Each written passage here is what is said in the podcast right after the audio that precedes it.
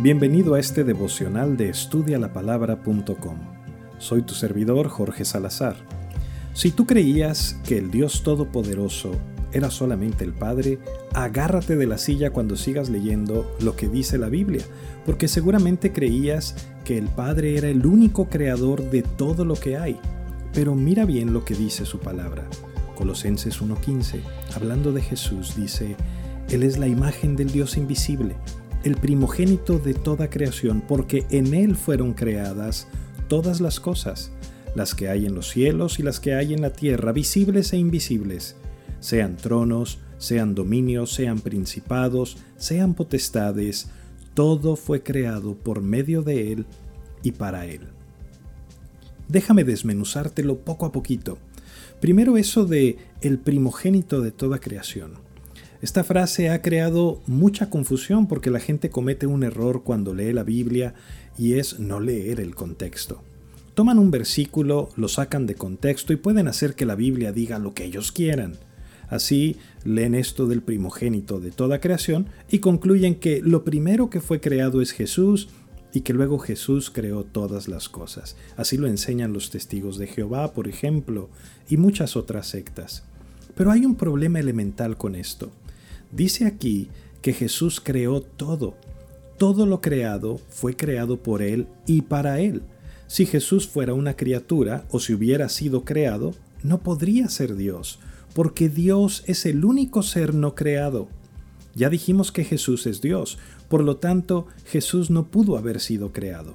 Si hubiera sido creado entonces, no sería Dios. Dios necesariamente tiene que ser no creado, autoexistente, eterno, desde siempre y para siempre. Todo lo demás es creado. Por eso Juan dice de Jesús, llamándolo el Verbo, en el principio era el Verbo, y el Verbo era con Dios, y el Verbo era Dios. Este era en el principio con Dios. Todas las cosas por Él fueron hechas, y sin Él nada de lo que ha sido hecho fue hecho. En otras palabras, sin Jesús, sin Dios, no existiría nada. El único que puede crear cuando no hay nada creado es el eterno, el autoexistente, el que no necesita nada fuera de sí para ser, el que lo sustenta todo en todo, lo único que no necesita una causa, es decir, Dios. Por eso dice el versículo 17, Él es antes de todas las cosas, y todas las cosas en Él subsisten. Es decir, antes de que hubiera estrellas, antes de que hubiera sol y planetas y hoyos negros y seres humanos, antes de todas las cosas, Él es. Porque es eterno, autoexistente, inmutable, no cambia, no se degrada, no envejece, no sufre ninguna transformación. Cristo es el creador de todo lo que hay, visible e invisible. Entonces, ¿por qué dice el primogénito?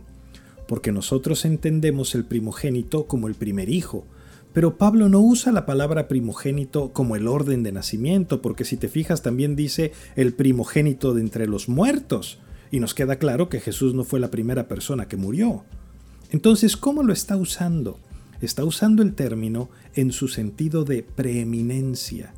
El primogénito tenía una posición privilegiada, era un nombramiento de autoridad, de preeminencia.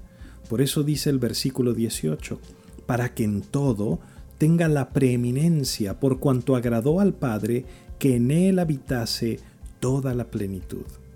Así que no te confundas cuando lees primogénito en este contexto. Nos está hablando de la supremacía de Cristo por sobre todas las cosas porque como ya vimos, es Dios. Y claro que tiene la preeminencia, si Él lo ha creado todo y lo sustenta todo. ¿Quién más podría tenerla? Es lógico, Él tiene la preeminencia en el universo, Él tiene la preeminencia en el gobierno, en la nación, Él es la cabeza de la iglesia y Él es quien debe tener la preeminencia sobre tu vida en todo lo que hagas.